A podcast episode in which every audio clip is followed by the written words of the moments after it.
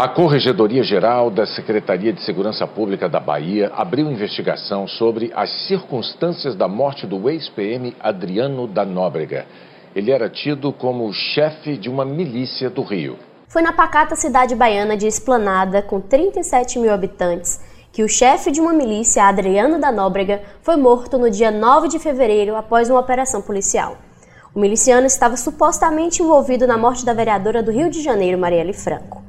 Além disso, ele foi citado na investigação que apura a prática de rachadinha no antigo gabinete do senador Flávio Bolsonaro, quando ele ainda era deputado na Assembleia Legislativa do Rio de Janeiro. Sim, a minha tese é: a operação da polícia da Bahia foi mal sucedida, não importa a razão. O fato de o Adriano Magalhães ter morrido é operação mal sucedida por definição a ação conjunta entre as polícias fluminense e baiana, a repercussão e críticas ao método da Secretaria de Segurança Pública da Bahia, o esconderijo do policial foragido em um sítio de um vereador do PSL no interior do estado. Eu sou Jade Coelho e o terceiro turno de hoje está no ar. Começa agora o terceiro turno. Um bate-papo sobre a política da Bahia e do Brasil.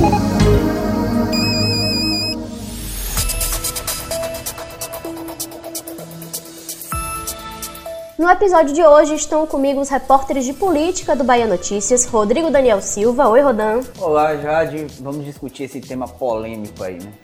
Lucas Arraes, que costuma estar conosco no terceiro turno toda semana, infelizmente teve um problema de saúde, não vai estar com a gente hoje. Mas ele vai ser brilhantemente substituído pela nossa colega Ilma Teixeira, que pela primeira vez vai participar aqui da nossa bancada. Seja muito bem-vinda, Ilma. Obrigado, Jade. Obrigado, Rodan. Vai ser um prazer aqui estar com vocês hoje. Adriano da Nóbrega morreu após uma operação do Batalhão de Operações Especiais, o BOP, da PM da Bahia, no último domingo. Bom, a versão oficial da Secretaria de Segurança Pública daqui da Bahia é de que Adriano foi encontrado em uma fazenda na zona rural de Esplanada. Ele teria reagido à abordagem policial e tinha em mãos uma pistola austríaca 9mm e foi baleado depois de resistir atirando contra os agentes. A SSP também informou que cerca de 70 policiais participaram da operação. Adriano chegou a ser socorrido, mas não resistiu aos ferimentos. Mas antes da gente se aprofundar na operação e na repercussão, eu queria que eu e meus colegas falássemos um pouco sobre Adriano da Nóbrega, que tinha já um histórico de crimes, né, de envolvimento com pessoas importantes, com nomes conhecidos em todo o Brasil, e também estava sendo procurado pela polícia do Rio de Janeiro há mais de um ano, né, isso, Ailma? Isso mesmo, Jade. Adriano Magalhães da Nóbrega, esse é o nome completo do ex-integrante do Batalhão de Operações Policiais Especiais do Rio de Janeiro. Ele era conhecido como Capitão Adriano, mas na verdade ele era ainda tenente. Ele foi expulso quando ainda era tenente da, da corporação e era apontado como líder de uma milícia em Rio das Pedras, que fica na zona oeste do Rio de Janeiro. Há alguns meses ele já vinha sendo procurado pela polícia por crimes que envolviam grilagem de terras, cobrança irregular de taxas da população e receptação de mercadoria roubada. O miliciano também era apontado como um dos líderes do grupo de matadores de aluguel conhecido como Escritório do Crime, do qual supostamente fazia parte o ex-PM Rony Lessa, que é acusado de executar a vereadora Marielle Franco e o motorista dela, Anderson Gomes, em março de 2018. Mas como se já não bastasse de problemas na vida de, de Adriano, ele também estava diretamente ligado ao suposto esquema de rachadinha, que é como se chama o repasse de salários, no gabinete do então deputado estadual e hoje senador da República, Flávio Bolsonaro, primogênito aí do presidente Jair Bolsonaro. O nome de Adriano não consta no inquérito, é bom a gente frisar isso, que apura a morte da vereadora, mas ele é associado a esse assassinato por ser o suposto chefe do escritório do crime. Bom, segundo a SSP, Adriano passou a ser monitorado por equipes da Superintendência de Inteligência quando surgiram as informações de que ele estava escondido aqui no estado.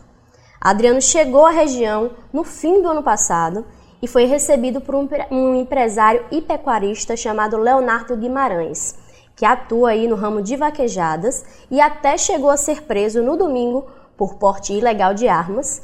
E ele também prestou depoimento à polícia sobre Adriano. Quando ainda estava foragido, o miliciano conseguiu escapar de uma ação policial que aconteceu na costa do Sauípe, aqui pertinho de Salvador. É, no domingo em que aconteceu a operação, né, Adriano estava escondido no sítio de um vereador de Esplanada, que é filiado ao PSL, o partido que até o ano passado fazia parte do presidente Jair Bolsonaro e os filhos dele. Eles foram eleitos nas últimas eleições, né, em 2018, também pelo PSL. Eles saíram no final de 2019 do partido quando criaram aí o Aliança pelo Brasil. Mas voltando à operação, a casa em que aconteceu pertence ao vereador Gilson Batista Lima Neto, que é conhecido lá na região como Gilcinho de Dedé. O vereador chegou a dizer que a propriedade estava vazia e que não tinha nenhum tipo de relação com o ex-policial militar. Ele disse também que só soube da operação porque um vizinho tinha telefonado para falar de uma movimentação estranha. Mas, Rodrigo, explica para a gente um pouco, fala um pouco desse vereador e dessa situação lá no sítio. A priori, Jade, parece que não há nenhum vínculo entre o vereador Gilcinho, né, que é irmão do deputado estadual Alex Lima, que é do PSB, partido que integra a base do governador Rui Costa, porque é, Gilcinho, apesar de ser filiado ao PSL, ele ingressou no partido em 2016, quando Bolsonaro ainda não estava. Jair Bolsonaro entra no partido em 2018, né, para ser candidato a presidente da República. Então, a priori, parece que não há nenhum vínculo entre o Gilcinho e o presidente Jair Bolsonaro. Outra informação importante é que a executiva estadual do PSL informou que o Gilcinho deve deixar o partido agora em março, quando abre a janela partidária. É bom lembrar, Jade Ayuma, que segundo a Secretaria de Segurança Pública, é, foram encontrados no sítio 13 celulares. Além desses aparelhos, a polícia encontrou uma pistola, um revólver e duas espingardas. Bom, o caso teve repercussão nacional, né? Veículos de comunicação de todos os tipos e de todo o Brasil é, noticiaram o assunto, mas o tema também virou polêmica, não foi isso, Ayuma? É, o modus operandi da Polícia Militar da Bahia foi e continua sendo criticado, né? Porque eles contam que o ex-PM reagiu e foi morto. Ele era uma figura importante para casos de grande relevância, como é o caso do Sávio Bolsonaro e as rachadinhas, e o caso da morte de Marielle, mesmo que ele seja apenas citado nesse caso e não alvo de investigação. E aí o secretário de Segurança Pública aqui da Bahia, Maurício Barbosa, chegou a divulgar um vídeo em que ele sai em defesa da instituição.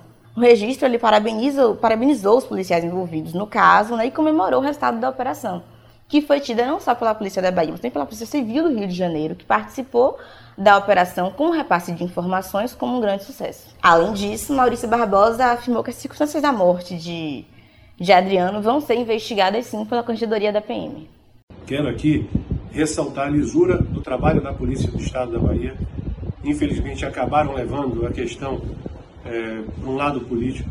Eu faço é, das palavras dos nossos profissionais e aqui eu gostaria de exaltar e dizer que não há nenhum interesse por parte da Secretaria de Segurança, por parte da Polícia Militar em esconder qualquer tipo de crime cometido por Adriano, pela sua quadrilha, o envolvimento dele com qualquer tipo de crime. Mas gostaria que respeitasse sim o trabalho da nossa polícia e sim dignificar o trabalho e a honradez dos policiais que foram lá se colocaram acima do perigo que estavam correndo para cumprir um mandado judicial e fazer com que essa pessoa fosse levada para o Rio de Janeiro para responder pelos seus processos.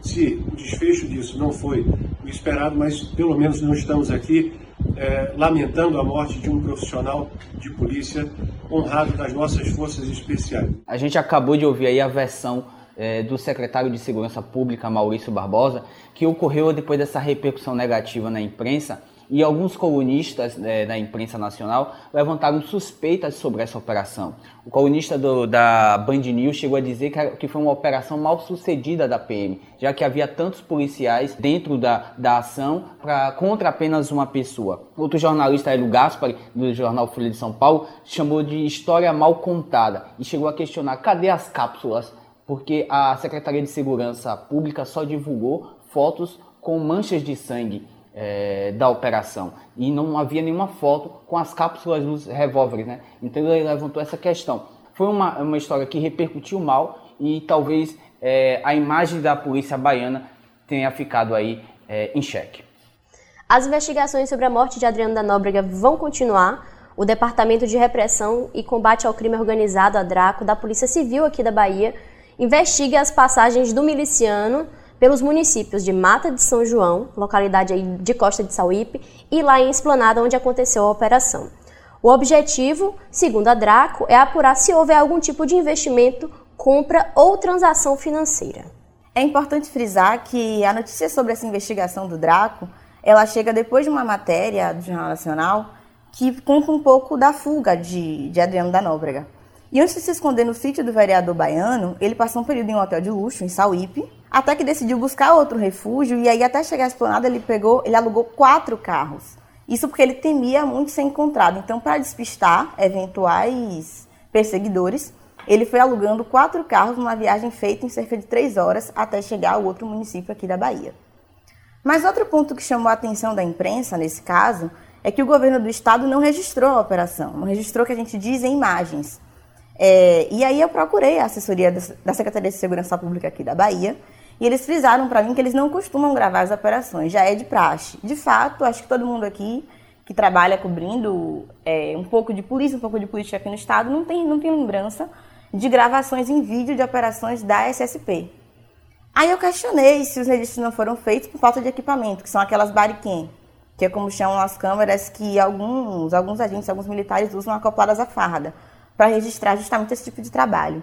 Mas a pasta se limitou a dizer que não há nenhuma obrigatoriedade prevista em lei para que se faça esses registros. Depois da operação, o corpo de Adriano da Nóbrega foi levado para o ML de Alagoinhas, que liberou rapidamente, e o corpo foi para o Rio de Janeiro, né, onde é, Adriano morava. A família queria é, que esse corpo fosse cremado, mas a juíza Maria Isabel Pena proibiu é, a cremação com o argumento de que faltava é, alguns documentos. O senador Flávio Bolsonaro também se manifestou sobre a cremação do corpo do miliciano. Em uma postagem nas redes sociais, o filho do presidente Jair Bolsonaro afirmou que a cremação era para sumir com as evidências de que ele, o miliciano, né, foi brutalmente assassinado pela, é, na Bahia e o senador ainda pediu que as autoridades impedissem a cremação do corpo. Vamos lembrar, já lhe falou isso no início do, podcast, é, que Adriano foi citado na prática de rachadinha no antigo gabinete do senador Flávio Bolsonaro, que na época era deputado estadual. Aqui na Bahia, o governador Rui Costa também foi questionado sobre o tema e saiu pela tangente. Ele preferiu não comentar muito sobre o assunto. Fala pra gente, Rodrigo. O governador estava na inauguração da Policlínica é, de Barreiras, né? Quando o nosso repórter Francis Juliano indagou a ele sobre esse fato que aconteceu um dia antes da inauguração e o governador se esquivou, argumentou que era um caso que quem deveria se posicionar era a Polícia Civil do Rio de Janeiro e a Polícia Civil da Bahia e o Ministério Público dos Estados. Ele argumentou que não costuma falar sobre processos criminais e sobre operações policiais, o que não é de toda a verdade, né? O, o, o governador acaba sempre dando uma opinada ali, outra aqui. O caso mais famoso foi o caso Cabula, que ele chegou a dizer que os policiais eram como artilheiros na frente do lobo. E depois do acontecido, depois da morte do miliciano, deputados do PT, petistas de modo geral, é, cobraram uma apuração rigorosa do, do caso. O deputado federal Paulo Teixeira chegou a questionar se não houve uma queima de arquivo com a morte do miliciano. Já o ex-prefeito de São Paulo e ex-candidato a presidente da República, Fernando Haddad, disse que a morte do miliciano era uma pedra cantada. Eu não quero falar, eu não quero politizar um assunto que não tem, ao meu ver, não tem nada de político. É um assunto que está sendo tocado pelo Ministério Público do Rio de Janeiro, pelo Ministério Público da Bahia e pela Polícia Civil do Rio e pela Polícia Civil da Bahia. Isso é um assunto policial, não é um assunto para tratar. Eu não fico comentando as operações policiais ou os processos policiais. Isso cabe à Polícia Militar. Falava um arquivo vivo, né? Que eu... Não sei, eu não, não tenho conhecimento de se é arquivo vivo, arquivo morto. Eu não tenho conhecimento. Isso cabe ao Ministério Público Estadual e do Rio e da Bahia que os dois estavam acompanhando a operação, mas as duas polícias civis. Então, eles que têm que dar a declaração, pega a declaração com o secretário de Segurança, com o Ministério Público, com a Polícia Civil, que é quem entende do caso. Eu não vou ficar aqui é, sem, especulando, sem ter conhecimento de causa. Eu, minha, meu jeito de ser não me permite isso, não é meu estilo ficar nem fazendo bravata e muito menos estar comentando coisas que não é atribuição direta minha. Então... O ministro da Justiça e Segurança Pública, Sérgio Moro, também falou sobre a morte do miliciano. Em uma audiência na Câmara dos Deputados, ele justificou o fato de Adriano não estar na lista de criminosos mais procurados do Brasil, essa lista que foi feita pelo Ministério da Justiça, e Moro também falou que cabia às autoridades baianas explicar as, cinco, as circunstâncias da morte de Adriano. Essa questão da lista é uma questão falsa. Na verdade, não é uma lista de todos os procurados, é uma lista dos mais procurados. E na avaliação técnica que foi feita, essa pessoa em específico não entrou. E se vê que nem sequer era necessária, porque a pessoa foi encontrada. Né? poucos dias depois, pela polícia lá do estado da Bahia, e lamentavelmente, né? as circunstâncias lá que vão ser esclarecidas pela polícia daquele estado, da Bahia, ah, acabou sendo vitimada. Enfim, é? uma lista dos mais procurados não é uma lista de todos os procurados. E haviam razões específicas ali para não realizar essa inclusão. Pelo que a gente pode ver, essa é uma novela que ainda vai render muitos capítulos, né? Toda hora surge uma informação nova. Mas, infelizmente, o terceiro turno de hoje fica por aqui. Terceiro turno.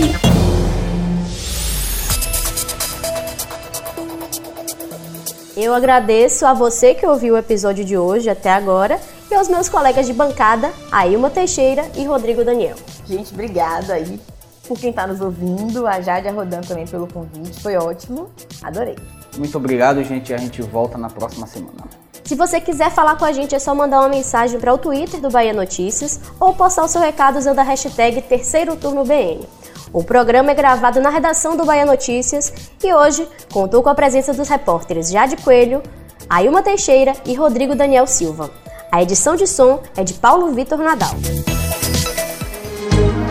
Você ouviu o Terceiro Turno o seu podcast semanal sobre a política da Bahia e do Brasil.